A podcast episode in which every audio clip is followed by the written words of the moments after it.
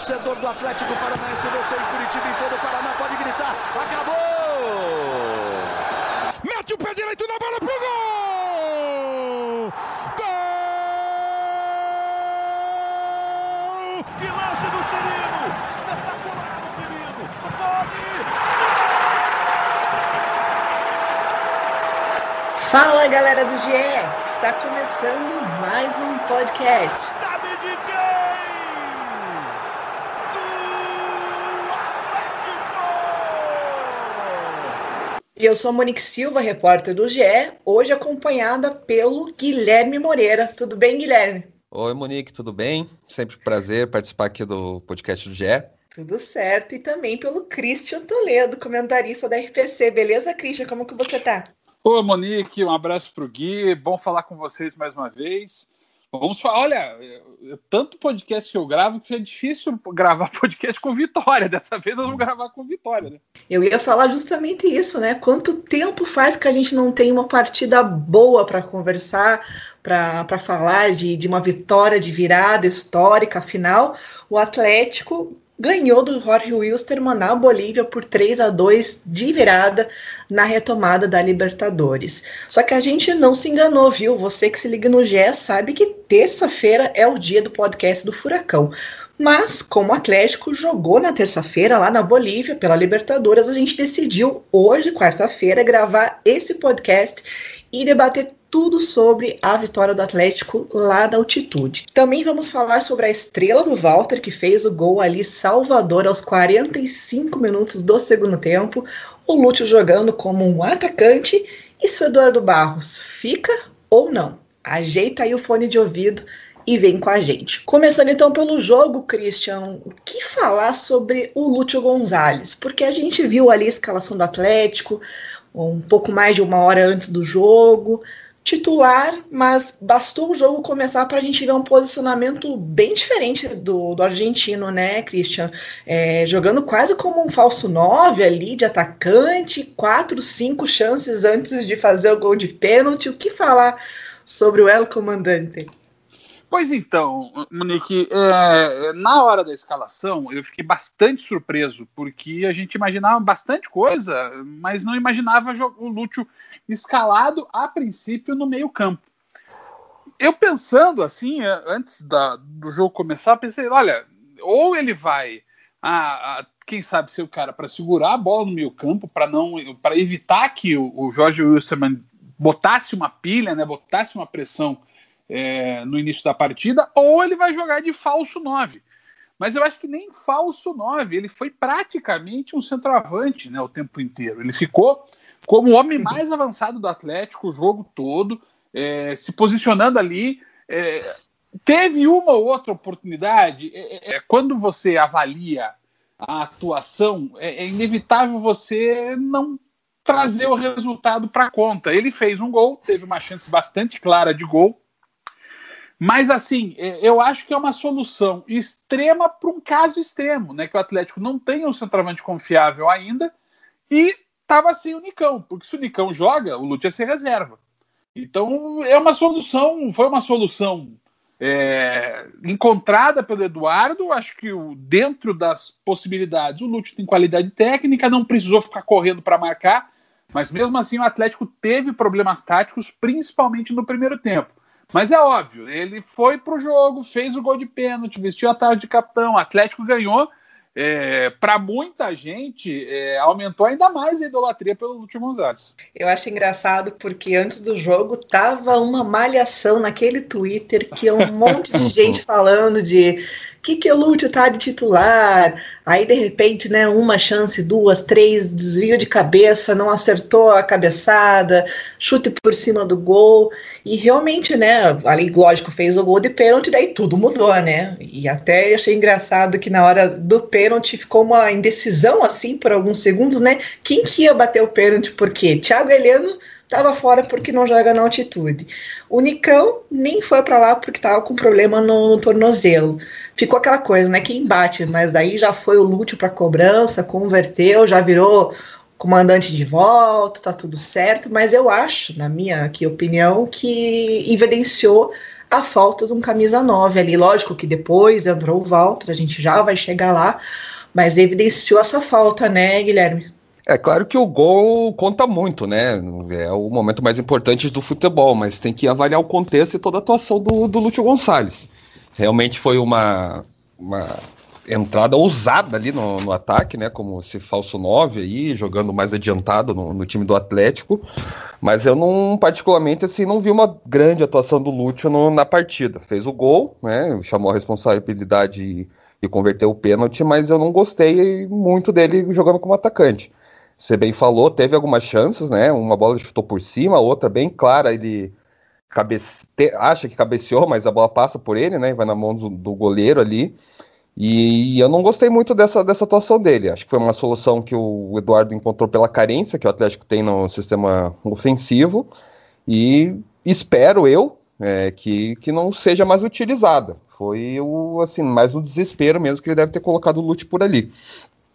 É, assim, eu vejo que a gente vai comentar ainda do Walter, que pode ser uma opção aí futura, mas o Atlético tem que encontrar no elenco alguém é, atacante mesmo para atuar ali ou mesmo buscar no mercado, porque o Lúcio tem a sua qualidade técnica, é, ele até pode jogar ali como terceiro homem do meio de campo, né, o, como principal criador, né, do, do sistema do, do Atlético, mas assim, como centroavante eu achei um pouquinho demais. É, fez o gol, tem sua importância, mas não, não teve uma atuação que, que me agradou. Eu acho que a gente viu aí uma solução extrema, repito, é, acho que o Guilherme falou muito bem. Eu acho que o que o Lúcio criou de possibilidades vem todo, vem tudo mais da experiência dele. Qualidade técnica nunca lhe faltou, mas é, o Atlético não pode se fiar nessa solução nem para jogar aqui na Arena da Baixada, né? Como tem o jogo da semana que vem contra o Colo-Colo. O Atlético tem que sim é, encontrar essa opção dentro do grupo, mas vai ter que se ou se dar confiança para o Bissoli, e acho que isso, acho que essas duas coisas vão ter que meio andar juntas, que é dar confiança ao Bissoli e fazer o Walter ganhar ritmo de jogo agora com um pouco mais, de uma forma um pouco mais acelerada, porque é, esse tipo de solução ela vai se aplicar em casos muito específicos, como era diante de um, convenhamos, um adversário tecnicamente bem fraquinho, como é o Jorge Wilstermann, né? É, até fez um pouquinho de sentido essa escalação dele, porque no primeiro tempo os laterais do Atlético, né, tanto o, Jonathan quanto o Márcio Azevedo, é, tiveram boas participações ofensivas. Acho que até no, no primeiro tempo o Márcio Azevedo foi o principal articulador ali ofensivamente, usando o corredor esquerdo, e os dois cruzavam muita bola para a área, né? O, as chances que o Lúcio teve, a maioria foi, foi bola aérea, né? Ou que, rebate, que a zaga afastou mal e ele ali dentro da área teve a oportunidade de finalizar. Assim, tinha coerência numa, numa escalação assim, utilizando mais bola aérea e o Lúcio tem essa presença, né? Ofensiva de cabeça, sabe, ainda marca gol. Mas é o que o Cristian falou, uma, uma situação extrema e que o Atlético apostou, acabou dando certo em tese, mas que o Eduardo Barros vai ter que encontrar uma solução dentro do elenco que seja atacante mesmo, seja o Bissoli, seja o Walter, um Mingote que voltou para o sub-20, enfim. É, eu acho que espero que seja só dessa vez mesmo, seja uma exceção do Lute jogar como o homem mais avançado do ataque do Atlético. Eu tô com vocês, eu acho que foi uma solução ali para o momento, né, uma situação muito específica, e confesso para vocês que me assustou um pouco de início, né? Depois a gente foi entendendo um pouco do que, que o Eduardo Barros queria com esse tipo de, de posicionamento, de alteração no time. E até depois do jogo, a Nádia perguntou na, na entrevista coletiva o que, que ele quis, né, em relação ao Lúcio. E eu achei que o Eduardo Barros não explicou muito bem, porque ele justificou dizendo que o Lúcio, ah, ele é um líder, um exemplo para todo mundo, principalmente para os jovens, por isso que ele teve a oportunidade de iniciar o jogo. Então, assim, é, explicou pelo que ele faz fora de campo, que a gente sabe muito bem a importância que ele tem no elenco, né? A liderança, a, a força que ele passa para todo mundo, para os meninos. É, ele tem uma representatividade enorme no Atlético, isso ninguém contesta, ninguém é, diz né, a respeito. Ele é muito importante para o elenco. E parece assim que ele, a torcida se empolga, né? Com aquela coisa de ah, um imã de taça, né? O senhor taças, né? Já dá aquela empolgada. Só pra, em cima do que você falou, eu tive uma sensação é, durante o jogo, mesmo nos bons momentos do Atlético, o Atlético não tinha treinado muito isso. Porque, sabe, você via dificuldades de, de encaixe de posicionamento. É, o gol do The Strong, o primeiro gol, sai justamente nisso, né? Porque é uma saída onde há um espaço vazio entre os alas e e o próprio Lúcio, e dali sai o lançamento para o gol do Álvares. É, e depois, no, no primeiro tempo, é, o Atlético vai se arrumar no momento em que o Christian e o Eric começam a se desdobrar no meio-campo. Porque o Wellington ficou muito fixo à frente da zaga, até para evitar o desgaste físico. E aí o Christian e o Eric correram como malucos, né? A ponto do Christian sair passando mal é, no final do jogo, justamente para a entrada do Walter. Mas é, a sensação que deu é que o Atlético. É, o Eduardo Barros deu uma cartada decisiva. É aquela, ou eu acerto para acabar, ou eu erro para acabar. Acabou dando certo que o Atlético ganhou. Oi, como, né? E bem frisado por você, né, Christian? Que partidaça que fez o Eric e o Christian ali no meio-campo, né? Ditando o ritmo, comandando, não sentiram a responsabilidade e o peso do jogo, que era muito grande no Atlético, nunca tinha vencido na altitude, eram cinco derrotas e dois empates, vinha de uma sequência horrível, seguida como visitante na Libertadores, eram seis derrotas seguidas, a última tinha sido lá naquele 2017, no jogo épico contra a Católica. Então o Atlético tinha uma responsabilidade grande, porque daí até o, o Guilherme fez uma matéria antes do jogo que o Wilstermann não jogava seis meses. E quem estava jogando há mais tempo e já com né, a gente esperava que tivesse tudo padronizado, com, com um jogo legal, o Atlético, desde o começo do ano. Então, tinha uma responsabilidade muito grande para todo mundo, e principalmente eu, eu, friso esses dois meninos ali no meio campo. É, eu acho que assim, eu não, não vi uma atuação tão boa assim com o Atlético, mas é na altitude, né? A gente tem que levar isso em consideração. Mas tem duas certezas, acho que nessa atuação, que é justamente que a Monique está trazendo para a gente aqui, que é o Eric no meio do campo, não na lateral, né? Como estavam desde o início da temporada, cogitaram ele, cogitaram não, né? Colocaram ele como lateral, definiram ele e agora o Eduardo Barros está tá voltando a jogar no meio do campo e o próprio Christian, são dois jogadores que estão pedindo passagem.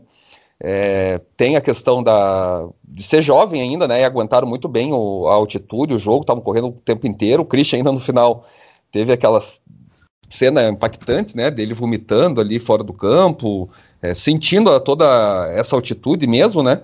Mas eles jogaram muito bem ontem, deram essa dinâmica que o, que o meio-campo pede, pisaram na área, né? Que é o termo da moda no futebol. E os dois fizeram isso também, principalmente o Christian com o gol numa bela jogada com, com o Fabinho. E eu acho que assim, é, mostra que esses dois têm vaga no time, e se não tem vaga como titular já, eles têm que começar a, a serem mais utilizados pelo Eduardo Barros.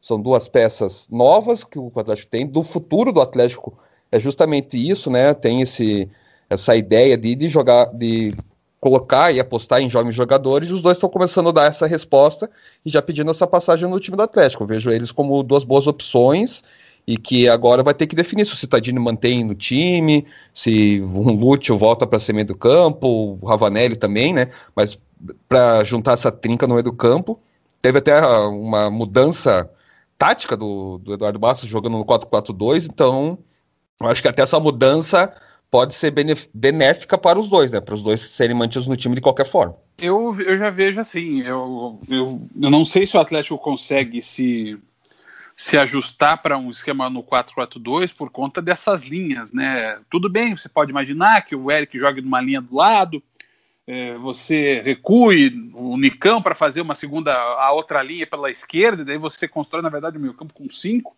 para você ter o Wellington, o Christian, o Eric e o Citadini. É, mas eu gostaria de ver testada uma formação com o Eric, com o Christian e com o Citadini. Só com os três, sem o Wellington é, principalmente em jogos em que o Atlético tem que propor o jogo. É, eu acho que o time fica mais dinâmico e, e, faltou dinamismo, falta dinamismo ao Atlético na maioria dos jogos. Né? A gente tá vendo um jogo aí em que o Atlético também teve problemas por conta da altitude, por conta dos desfalques, essa coisa toda, mas eu gostaria de ver Eric, Christian e Citadini. O Christian fez o gol, foi muito importante. É, eu tenho uma pontinha é, de detalhe, o, o que é que às vezes o Christian dá uma firulagem a mais. Sabe? Uma jogada que poderia ser feita mais simples, ele tenta um calcanhar, uma coisa assim, que eu já vi que o Eduardo Barros é, o alertou sobre isso. Tirando isso, ele é um ótimo jogador.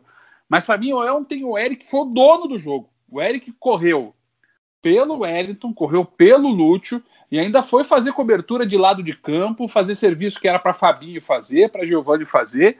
O Eric foi um monstro no jogo de ontem. Para mim, ele foi melhor em campo. Foi mesmo. E para fechar o assunto do Lúcio, né, só lembrando que foi o nono gol dele no Atlético Paranaense, o quarto dele na Libertadores jogando pelo Atlético. Inclusive, nesta quarta-feira, dia 16 de setembro, ele completa aí quatro anos de Atlético Paranaense. O Lúcio que dividiu muitas opiniões ontem, principalmente antes do pênalti, depois, lógico, com essa análise que todo mundo teve, né, sobre a atuação dele. E falamos agora da segunda parte do nosso podcast, que é a situação do Eduardo Barros, que vocês dois, inclusive, trouxeram no nosso último podcast, a situação dele queria ser avaliada ali no, no, no comando até o jogo do Wilster, que foi na terça-feira. E agora eu lanço a pergunta aqui para vocês, diante de tudo que aconteceu do, desse podcast para esse nosso. Inclusive, tivemos nesse meio tempo ali ah, duas partidas do, do, Brasileirão, três, na verdade, né? O Bragantino, o Botafogo, o Vasco e a do Curitiba, que foi o clássico que o Atlético ganhou. E agora esse jogo da Libertadores. Efetiva ou não, Eduardo Barros? Até perguntaram isso no, no Redação Sport TV para mim hoje. Eu falei: olha, ele tá, ele é um interino. Ele é um interino mais efetivo mas é, é, se eu for pensar na nomenclatura que o Atlético vai dar, Monique, eu acho que ele vai continuar como interino. Mas certamente, certamente, ele ganhou um ótimo fôlego com as vitórias é, sobre o Curitiba e no jogo da Libertadores. Por quê? Porque é, antes de mais nada, o Atlético precisava do resultado. Obviamente, agora vai ter tempo e tranquilidade para pensar em desempenho. Mas nesse momento o Atlético precisava de resultado. É, no clássico, não precisou jogar bem para ganhar, fez 1 a 0 no início do jogo e apenas administrou até o final. Pode parecer estranho, mas administrou por quase 80 minutos de jogo. E no jogo da Libertadores tem a questão da recuperação, a, a volta do Walter, tem tudo isso que certamente é, vai dar um fôlego para o trabalho do Eduardo Barros. Então, acho que ele, ele conseguiu ele conseguiu ser mais fixo no cargo de interino, digamos assim. É, eu penso igual também, Christian. Ele ganha um respiro, né? É, vinha de uma sequência ruim também, não vencia. Pega um Atletiba que todo mundo sabe o peso que tem, né? É, até pelas notícias do Curitiba após Atletiba a gente viu como é que é.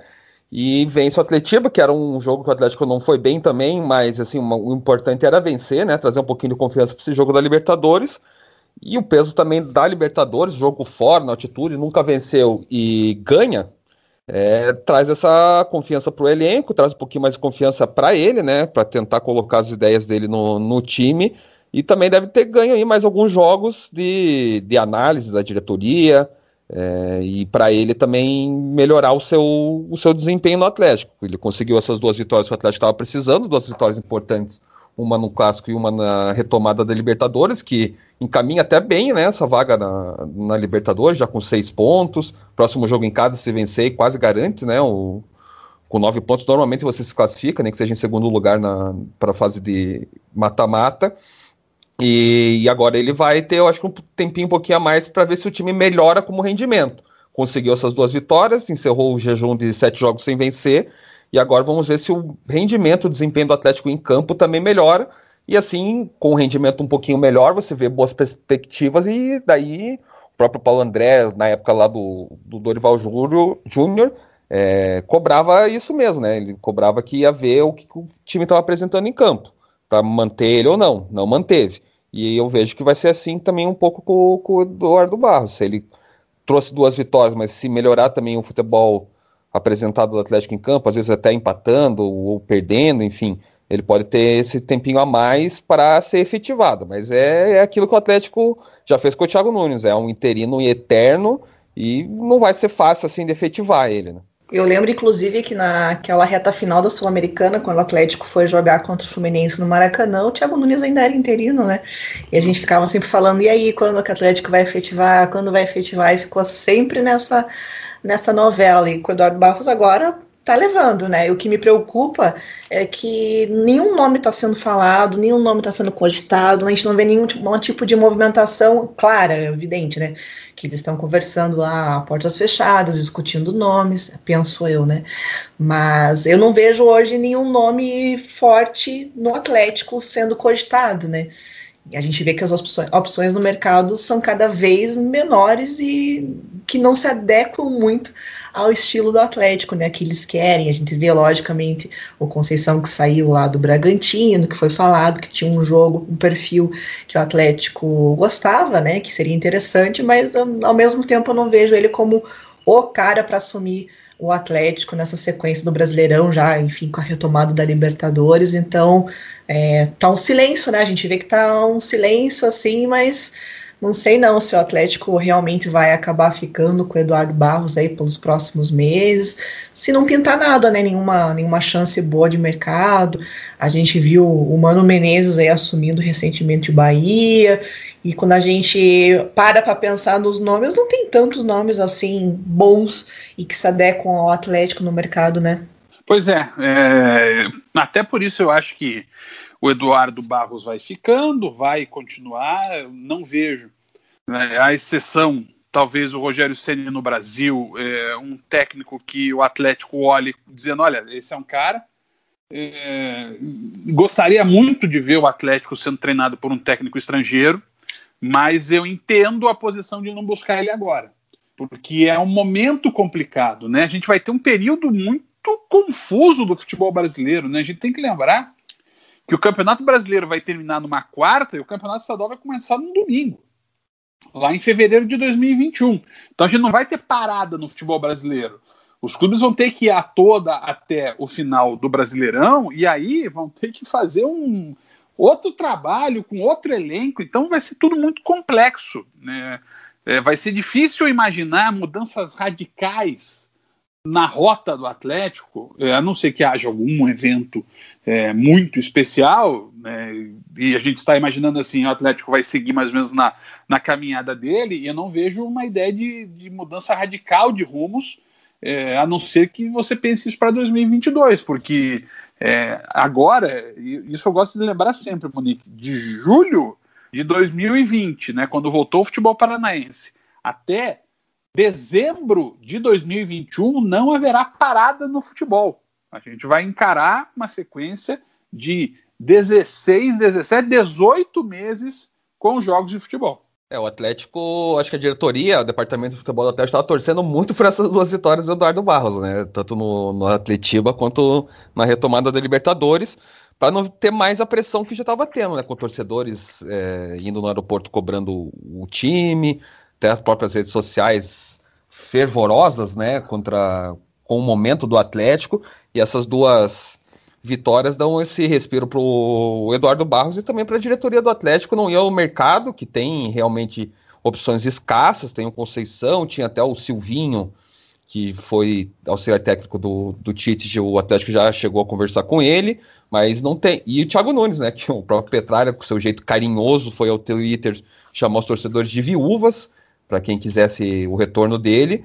Então, é, o mercado tá, tá ruim pro, pro perfil do Atlético.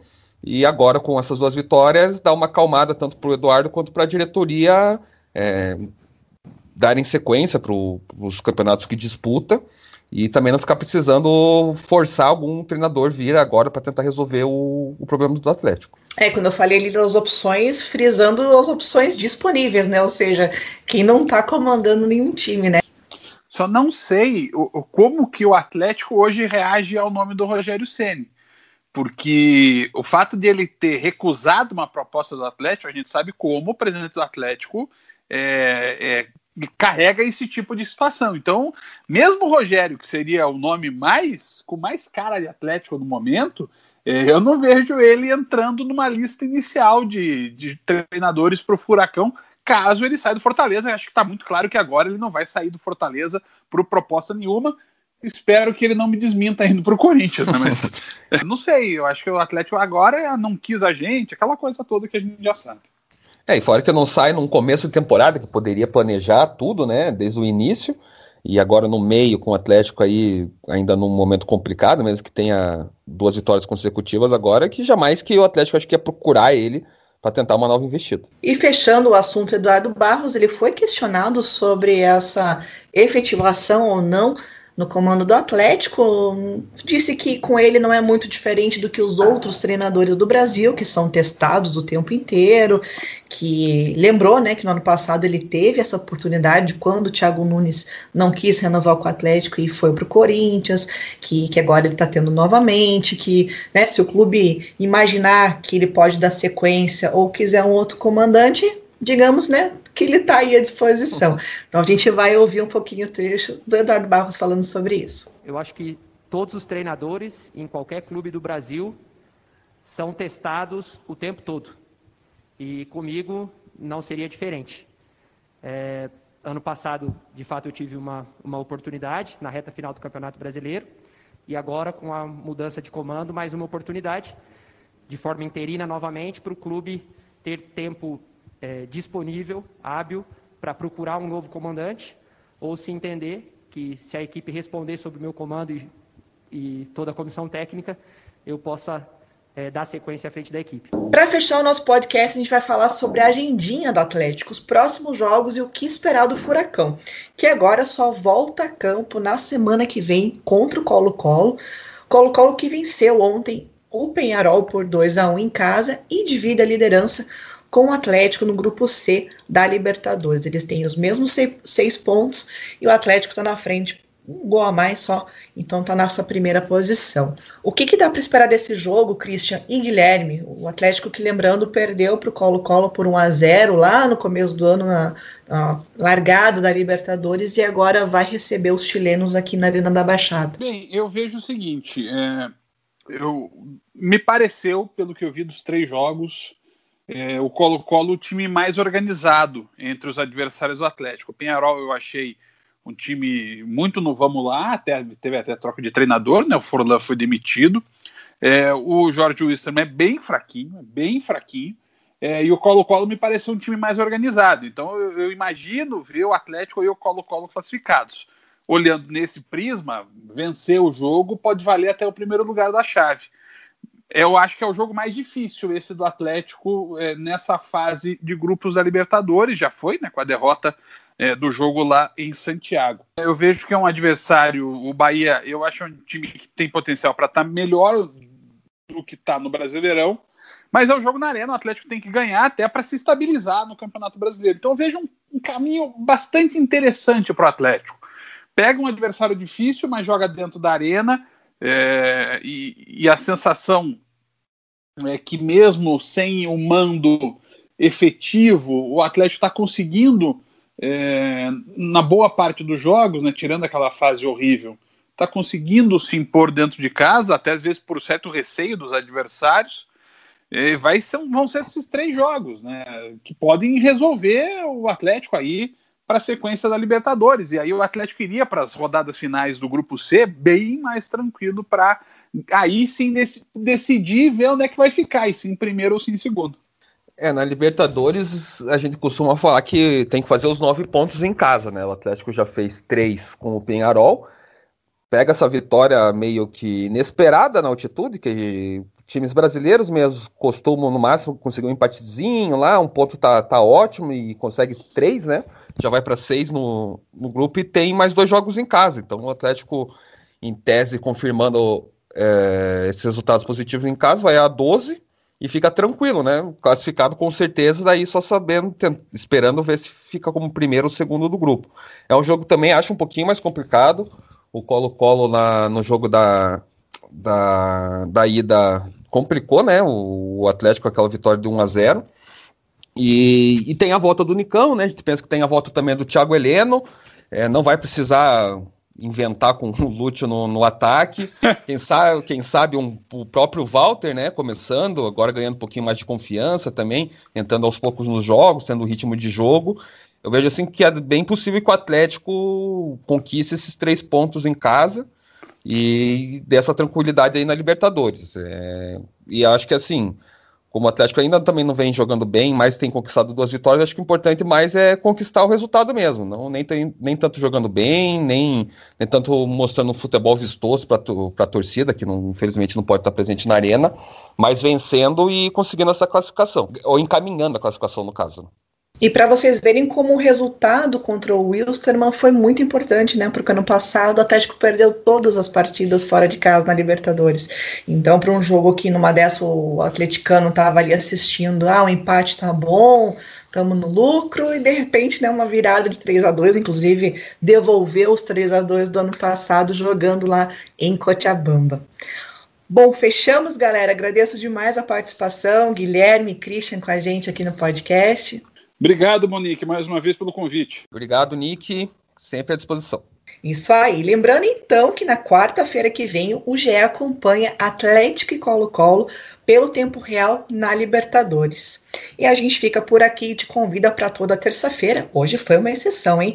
O nosso podcast. E claro, ficar sempre ligado aqui no GE com toda a cobertura diária do Atlético, com matérias especiais, jogos e muito mais. É só clicar e conferir. Valeu!